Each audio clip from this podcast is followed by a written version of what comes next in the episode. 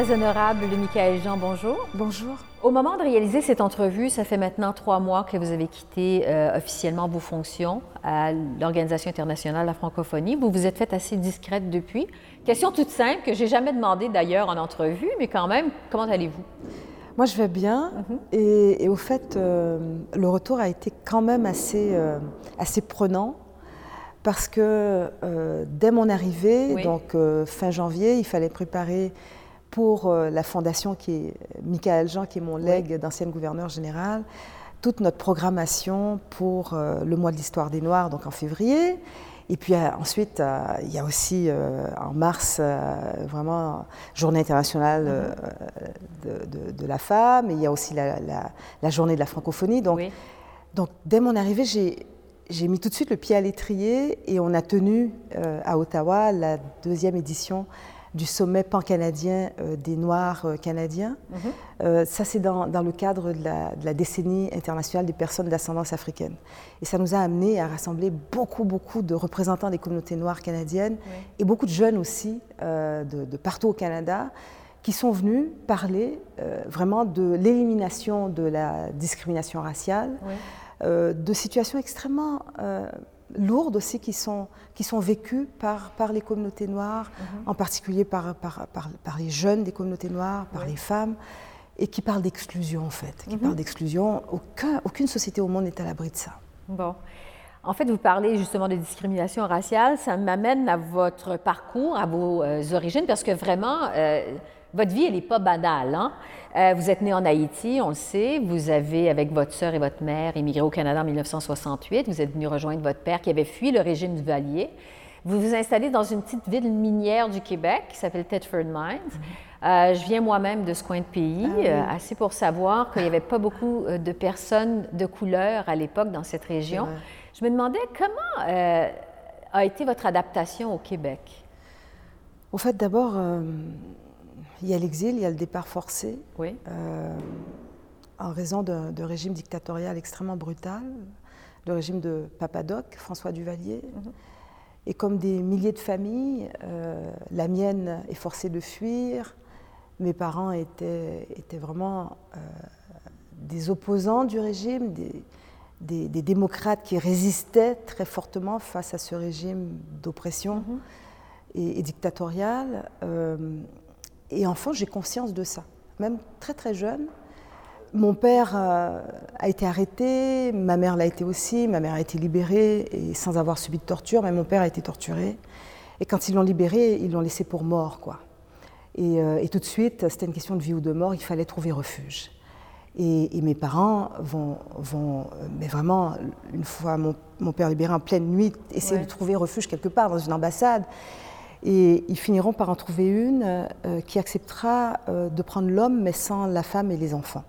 Donc nous, nous allons rester euh, derrière, en clandestinité pendant, pendant un bon bout de temps, jusqu'à ce que mon père, lui, qui, qui a été extradé, qui va, arrivera d'abord à, à à Porto Rico et de là on lui dira qu'il y a un lieu au Canada qui est francophone mhm. euh, et, que c'est le, Québec et qu'au Québec on, engage à ce moment-là euh, beaucoup de professeurs euh, francophones laïcs mhm. parce qu'on est en train de faire à travers la Révolution tranquille, la, la réforme aussi de l'éducation, et on veut laïciser l'éducation qui jusque-là était tenue par les religieux. Donc c'est dans ce contexte-là qu'on arrive, euh, mon père euh, a cette chance de se trouver un travail à Thetford Mines, euh, au collège de Thetford Mines, et il peut nous envoyer les moyens nécessaires pour rassembler nos documents, pour pouvoir partir. Venir leur rejoindre. Venir leur rejoindre. Mais, mais ça, c'est quelque chose, hein, c'est-à-dire vie ou de mort, c'est vraiment ça l'enjeu, et il faut vraiment obtenir un passeport, il faut avoir les documents pour pouvoir sortir en toute sécurité. Et je me souviendrai toujours du, de ce jour-là où euh, on est à l'aéroport et souvent des gens étaient, étaient arrêtés là, mhm. dès lors qu'ils étaient sur une liste et nous l'étions, de personnes recherchées. Euh, et euh, l'angoisse, l'angoisse c'était est-ce qu'on est qu'on passera ou on ne passera pas quoi? Est-ce est qu'on pourra partir rejoindre notre... Voilà, Donc on peut imaginer l'angoisse. Mon père ou pas. Donc l'angoisse. Le stress de la situation. Des amis sont là à mhm. l'aéroport pour nous saluer, mais ne peuvent pas être en contact avec nous. Parce que si ça tourne mal pour eux, pour nous, ça sera aussi pour eux. Ça les implique également. Ça les implique également. Donc j'ai vraiment eu l'impression de, cette chose étrange où on ne peut pas dire au revoir, mhm. on ne peut pas faire ses adieux. On va partir, on l'espère, euh, pour trouver sécurité ailleurs, mais on ne sait, on ne sait pas s'il sera possible de, revenir. Donc pour l'enfant que je suis, c'est terrible. Et là, vous avez quel âge à ce moment-là? Et là, à ce moment-là, j'ai 11 ans et euh, ma sœur a 3 ans de moins. Mhm. Euh, voilà. Et on va, on va prendre l'avion, on va arriver, effectivement. On, est passé. Euh, je me souviens du moment où l'avion décolle. Et c'est là où des applaudissements explosent, mais aussi des larmes, des cris, parce qu'il y a ce soulagement d'avoir pu quitter, mhm. mais on part vers l'inconnu. Ouais. Et vous arrivez donc à Thetford Mines?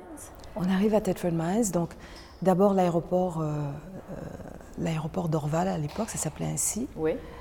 Et on est au mois de février, il fait, il fait sombre, on arrive en soirée, il fait, il fait froid. Mhm on saute dans. Euh, bon, on doit passer aussi le stress du contrôle des, documents. Mhm. C'est comme ça, c'est normal. Euh, et, tout se passe bien. Et quand euh, le douanier étampe votre passeport, mhm. tamponne le passeport et nous dit Bienvenue au Canada, on est complètement figé mais totalement figé. pour nous, c'est totalement irréel. Et il mhm. doit le dire trois fois. Madame, bienvenue au Canada. C'est bon. Bienvenue au Canada. Est-ce que quelqu'un vous attend Et on nous indique la sortie? Euh, et, c'est une porte, vous savez, avec l'œil euh, l'œil automatique? Oui, qui s'ouvre qui s'ouvre. Mhm. Et, dès qu'on pose le pied, ça s'ouvre. Et nous, nous n'avions jamais vu ça. Alors, euh, le premier réflexe a été de reculer. Mhm. Et de reposer encore le pied sur, euh, sur le tapis, ça s'ouvre, mais de reculer encore une fois, parce que pour nous, c'était déroutant. Je vous dis ça parce que parce que c'est la réalité encore pour tellement de gens. Et ça, en fait, c'est clair que ça demeure très clair dans votre esprit. Très, très clair. Oui. Et, quand on a vu d'autres personnes s'avancer mhm. et franchir le seuil de cette porte qui s'ouvrait toute seule, mhm. et là, on s'est avancé aussi, on a suivi, et mon père était là. Mhm. Qui vous attendait Qui nous attendait. On va sauter dans la voiture, on va partir, on va prendre la route pour Thetford Mines. Il, il, fallait apprendre à dire Thetford Mines. et quand on arrive, euh, c'est la nuit, donc pour moi c'est très flou, c'est très. Euh, je ne devine pas encore dans quel environnement je suis. Mais quand même, vous arrivez comme ça en plein mois de février. Euh, à Thetford Mines, je disais il y a un instant, je connais très bien cette région puisque j'ai grandi vraiment très près. Vous étiez, euh, j'imagine, assez isolé. Euh, bon, tout était nouveau pour vous. Il n'y avait pas beaucoup de gens de couleur dans la région. Quel a été votre défi d'adaptation à partir du ah. moment où vous arrivez à, à Thetford Mines, au Québec? Euh, d'abord, on, se retrouve sans repère, sans repère, un paysage totalement inconnu. Mm-hmm. quand on se réveille le lendemain matin, ma sœur et moi, nos parents dormaient encore, mhm. et on regarde par la fenêtre, et il neige. Et on, se dit, bah, c'est formidable, il y a cette attraction, c'est la première fois qu'on voit la neige, on n'en avait jamais vu autrement que dans ces, ces, bulles de verre là que vous secouez uh-huh. et, on, vous en recevez à Noël et puis bon, on, mhm. voit, on voit semblant de, de, neige, de, flocons. De flocons. Et euh, euh, on enfile tout de suite les manteaux de feutre que ma mère nous avait vous avez confectionné avant de partir. Et on est très à l'étroit là-dedans et c'était étrange d'ailleurs de marcher avec ça. Mhm. On enfile nos bottes, mais on ne met pas de bas dans nos bottes. Est-ce que vous vous êtes sentie, à partir de quand vous vous êtes sentie québécoise? Bah, Déjà, euh, il, fallait, euh, il fallait se faire à l'inconnu. Ouais. À Telford Mines, je me souviendrai toujours de la famille Côté les côtés qui vont, qui vont vraiment nous adopter, qui vont... Qui vous ont accueillis. Qui nous ont accueillis. C'était... Monsieur Côté travaillait dans la mine euh, d'amiante à Thetford Mines et, et, il a laissé ses poumons et sa santé d'ailleurs. Mhm. Madame Côté, je, pense qu'elle faisait des ménages, euh, souvent chez les propriétaires justement des, de la mine. De la mine. mais des gens d'une très très grande humilité, mais avec tellement de cœur, mhm. qui nous posaient des questions parfois étranges parce que ne sachant absolument pas, ne pouvant même pas imaginer d'où nous venions. Ils étaient curieux. Ils étaient curieux, mais d'une bonté, d'une bienveillance et d'une générosité euh, absolue. L'école, la petite école euh, en face euh, de l'église de la paroisse, tenue par des religieuses, et où les enfants, tous les matins, venaient nous regarder, les deux, les deux petites noires, qui, se qui enlevaient leur manteau et qui avaient tellement d'épaisseur en dessous, donc ça n'en finissait plus. Je pense qu'on devait ressembler à des poupées mhm. gigognes, parce que on enlevait, on enlevait, on enlevait, puis c'était l'attraction pour tous les autres enfants. Ouais. Et puis le silence. Euh, il fallait se faire à l'accent. Mhm. Il fallait se faire à l'accent. L'accent du Québec. On comprenait bien qu'on parlait la même langue, mhm. qu'on parlait français de part et d'autre, mais il me fallait totalement apprivoiser cet accent différent, cette autre façon de dire. Mhm.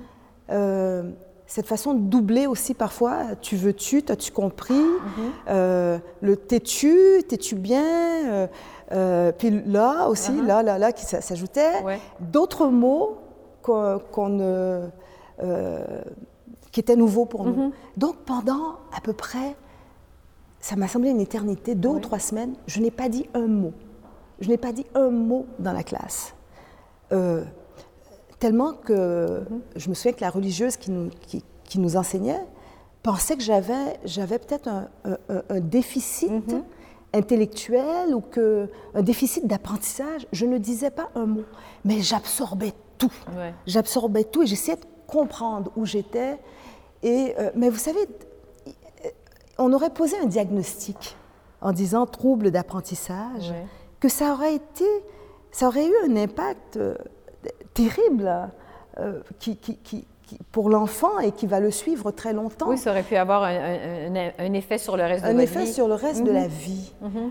Or, il y, a, un moment où euh, j'ai répondu. Connais-tu ça, un dictionnaire? T'as-tu déjà vu ça? T'as-tu déjà vu ça, un dictionnaire?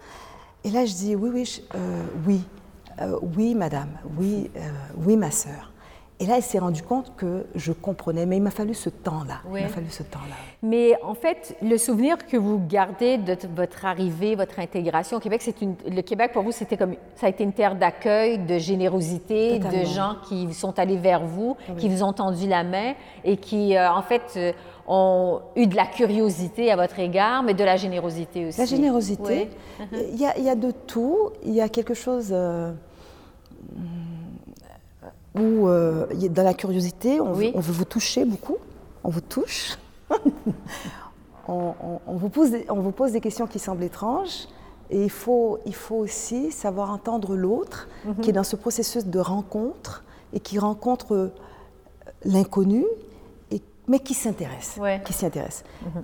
et, ma mère a tout de suite été sensible euh, à la situation du lieu où nous étions. Une, ville minière quand même, en plein été, quand, on faisait exploser aussi, parce que c'est une mine à ciel ouvert, euh, il y avait cette poussière d'amiante qui retombait sur le linge que l'on étendait sur le, sur le fil à linge, mhm. la corde à linge. Et c'était pas sans nous inquiéter. on voyait aussi l'impact sur, euh, mhm. sur la santé des gens.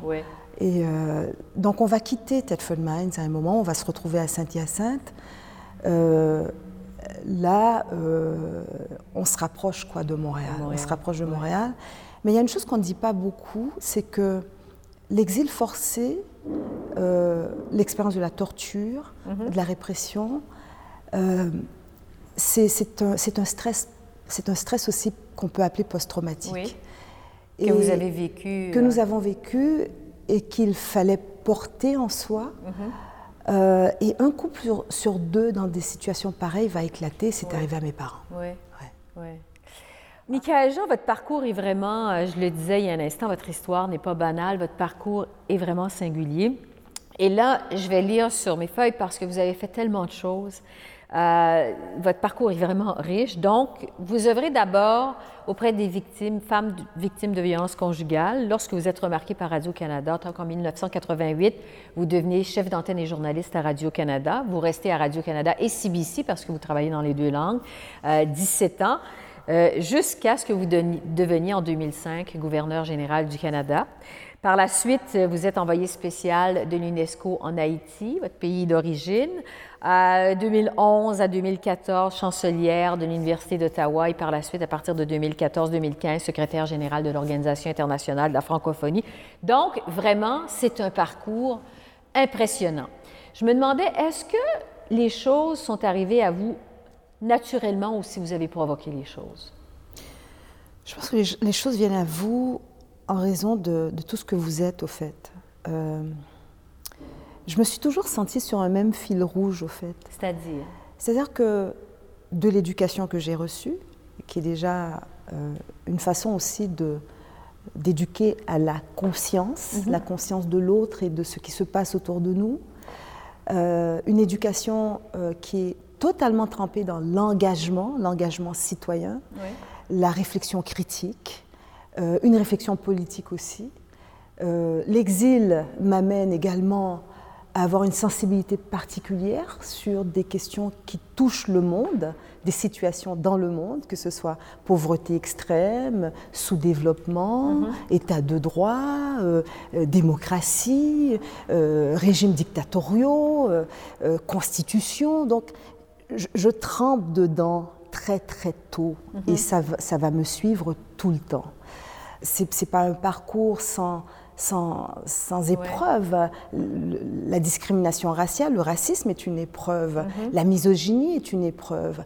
Accompagner des femmes victimes de violences conjugales et, leurs enfants, c'est aussi une façon de regarder, de lire la société. Mhm. C'est-à-dire qu'il faut, il faut, il faut faire bouger les lignes sur tout c'est-à-dire euh, au niveau politique, au niveau social. Vous êtes en, contact aussi avec, avec la pauvreté, pauvreté que vous avez vous-même vécue, parce que bon, euh, euh, nos premières années au Canada ont été, euh, ont été des années de, de grande épreuve. On a, on a vécu avec, dans une situation de grande précarité. Un milieu précarité. Modeste, milieu modeste. Non, vraie précarité, c'est-à-dire vivre dans une pièce et demie, dans un sous-sol d'un immeuble euh, à logement, de logement à Montréal. Vous avez vécu ça une, Bien sûr, c'est une épreuve. Moi, je suis pas née avec la petite cuillère d'argent dans la bouche. là. C'est-à-dire que ma mère, devant, devant appeler l'école pour dire nourrissez mes enfants parce qu'on a 25, 25 cents là, pour finir la semaine, je vous paierai plus tard. Ma mère qui est une femme lettrée, euh, mais qui va travailler en manufacture parce que bon, elle, ne trouve pas d'emploi stable. Elle, est mère monoparentale avec deux enfants parce que mes parents euh, euh, se séparent. Tout ça, hein, ça, ça, ça, vous donne une sensibilité particulière.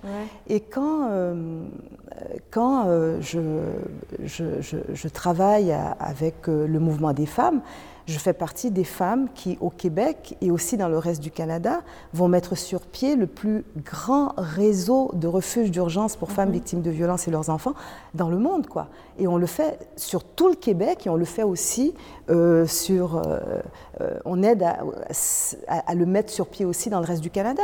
Mhm. Donc ça, ça a été une vraie expérience et une vraie réflexion politique. Quoi. Mhm. Donc, en tant que femme engagée, très sensibilisé à toutes sortes de choses à cause de votre expérience et de là où vous venez, votre bagage. Les choses, finalement, les postes sont arrivés à vous un peu naturellement. En fait, euh, moi, je vais. Euh, le gouvernement du Valier tombe en 1986. Et un peu avant, je vais décider de rentrer en Haïti.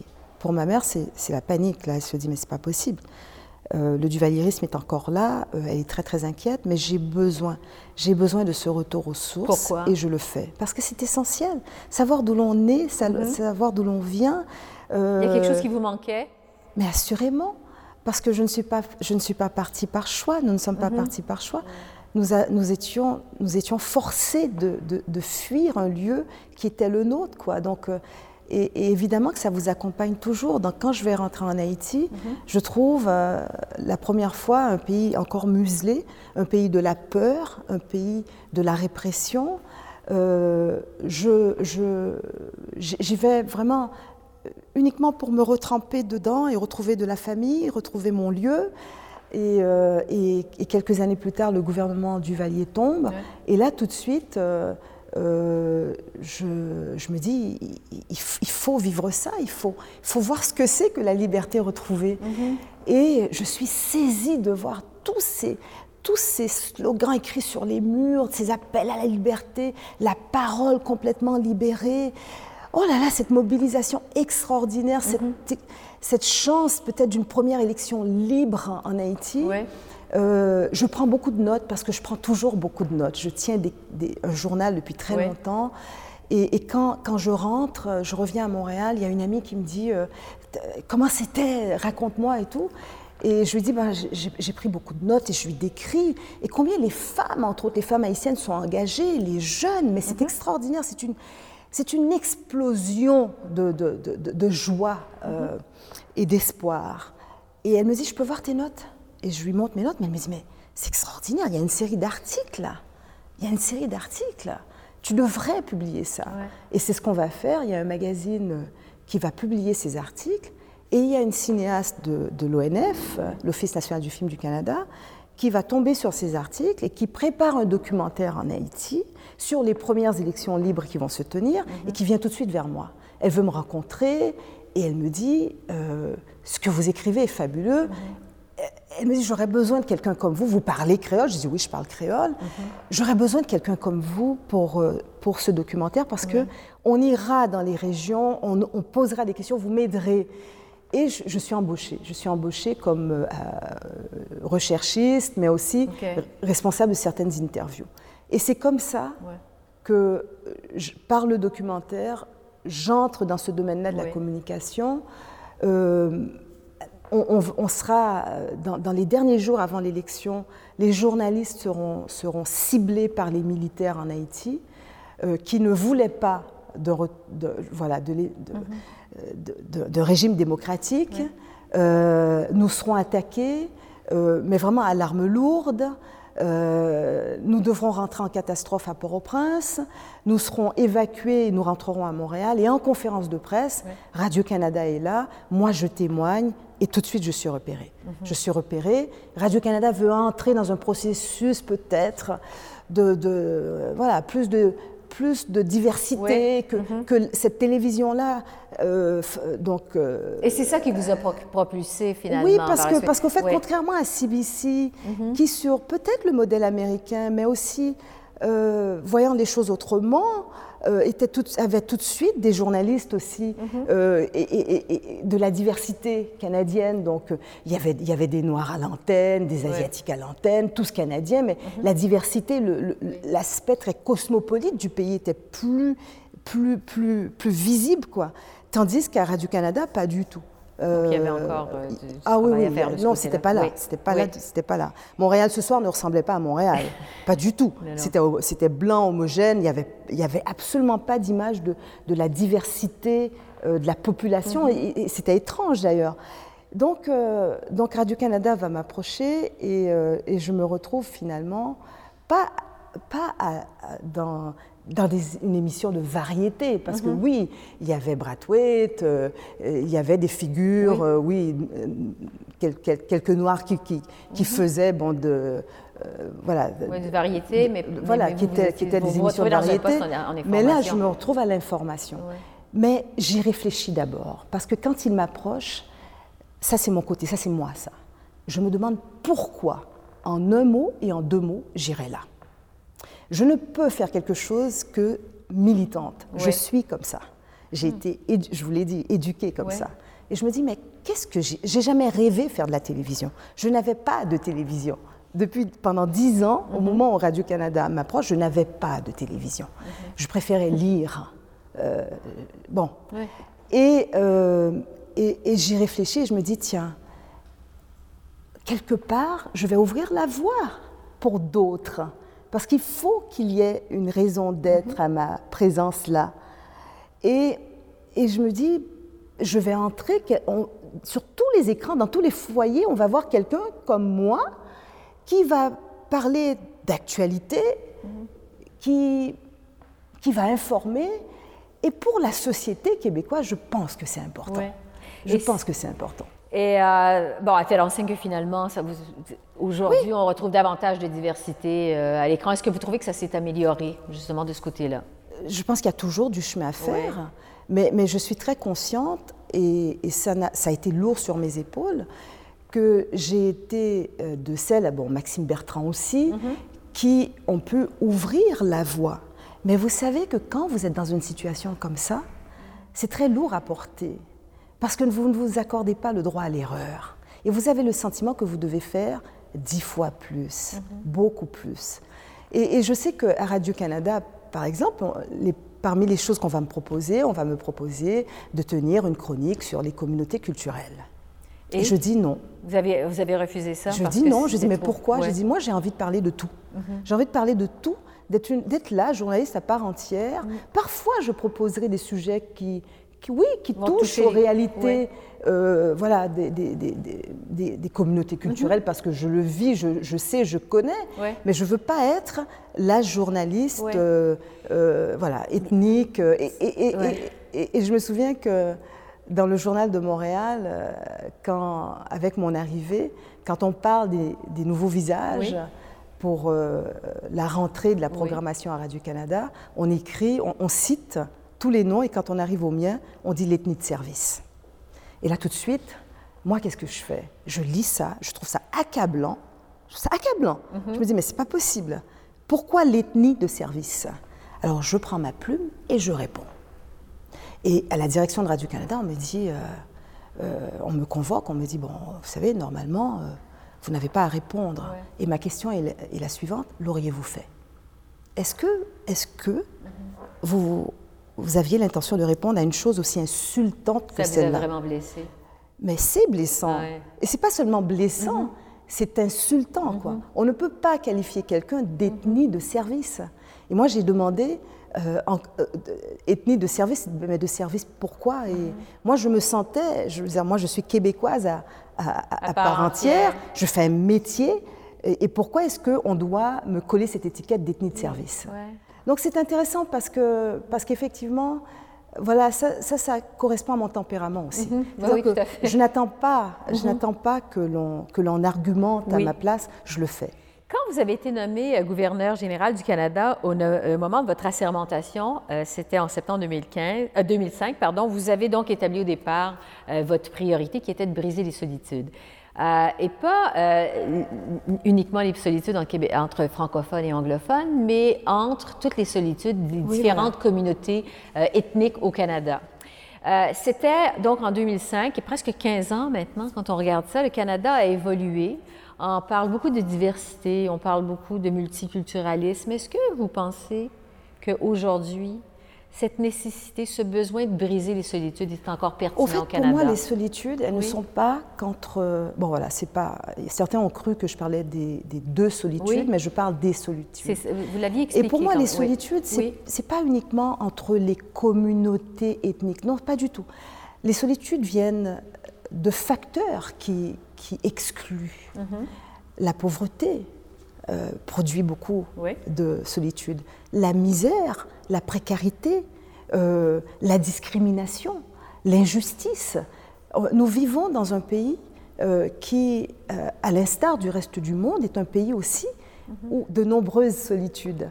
Et, je me dis, déjà, être première femme noire à accéder à cette fonction, là encore, lorsqu'on m'approche pour cela, j'y réfléchis mhm. parce que je me pose encore la même question. Pourquoi? En un mot et en deux mots.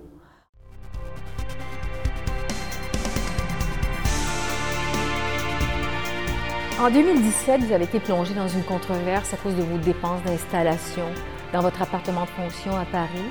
On vous a senti ébranlé, on vous a senti, ça vous a placé sur la défensive. Comment avez-vous traversé cette période? Comment avez-vous vécu cette période? Euh, il y a ces articles qui sont totalement diffamatoires et qui m'accusent de, dépenses somptuaires mhm. et me présentent comme quelqu'un qui, finalement, pour des, voilà, des, raisons personnelles, est en train de prendre l'argent des contribuables canadiens et de les dépenser de manière euh, euh, somptuaire, alors que ce n'est pas du tout le cas.